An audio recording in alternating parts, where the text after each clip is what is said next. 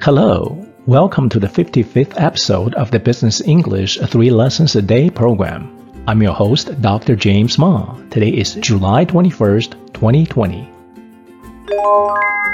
Lesson 1 Broker 经纪商 A broker's only function is to connect the buyer with the seller, but the broker itself does not buy or sell the security.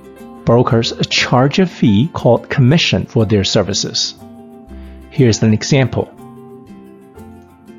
The emergence of discount brokerage firms has eliminated the necessity to use a broker as a middleman for securities transactions. The emergence of discount brokerage firms has eliminated the necessity to use a broker as a middleman for securities transactions. 廉价证券商出现后，使用债券经纪商做中间人进行证券交易不再是必须。 Lesson 2 Dealer 自营商 A dealer is different from a broker in that the dealer will step in and act as a buyer or seller if there is no real buyer or seller at the moment. The dealer makes a profit like a normal investor, buying low and selling high. In addition, the dealer also takes advantage of the spread between the bid price and the ask price. Here's an example. On the Nasdaq, every stock has a number of market dealers who maintain an inventory of the stocks they handle.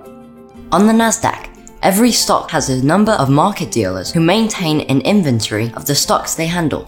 在纳斯达克，每一只股票都有数家自营商，这些自营商手中都存有一定数量的归自己经管的股票。Lesson Three: Specialist，专家、特许做市商。 In our everyday life, specialist is a widely used word to describe someone with specialized knowledge in a particular area. For example, a public relations specialist. In finance, however, when speaking specialist, people often refer to the specialist system at the New York Stock Exchange.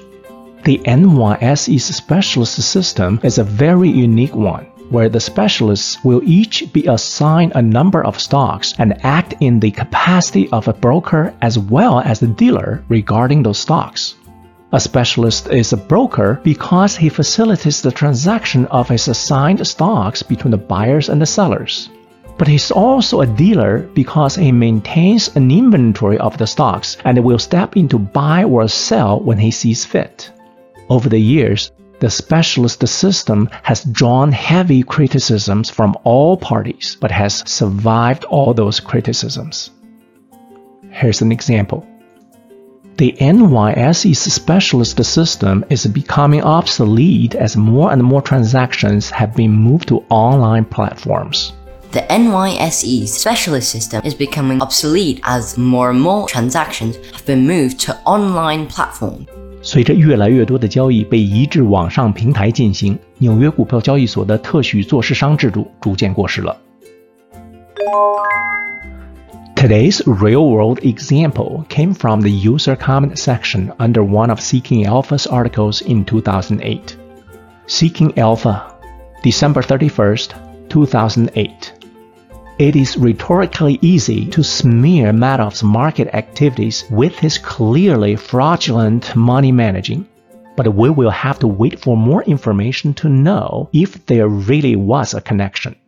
I had personal experience with several different brokers who passed on the order flow payments to their customers, and the firms themselves had computer systems that sought the best price, order flow payment or not. I think the NYSE specialist system is pretty good overall, but it has also suffered from abuses from time to time to time again. Starting from today for the next 10 episodes, you will hear a different voice for this Do You Know column. I've invited Shannon to do the demonstration. Shannon graduated from our university first with a bachelor's degree in entertainment business and later with a master's degree in nonprofit leadership. She was one of the best students in my business finance class. Here's Shannon. Contrary to what many people believe, for over 200 years since its beginning on May 17, 1792, the New York Stock Exchange was not a public organization and remained a private club until 2005 when the exchange went public. In the old days, trading on the NYSE floor required paid membership, and each member held a so called seat in the exchange. The most expensive seat was sold for $625,000 in 1928, the year before the great 1929 stock market crash, which led to the Great Depression. In inflation adjusted terms, $625,000 in 1928 is worth more than $6 million today. Nowadays, individuals and financial institutions pay an annual fee to get a license to trade on the NYSE floor.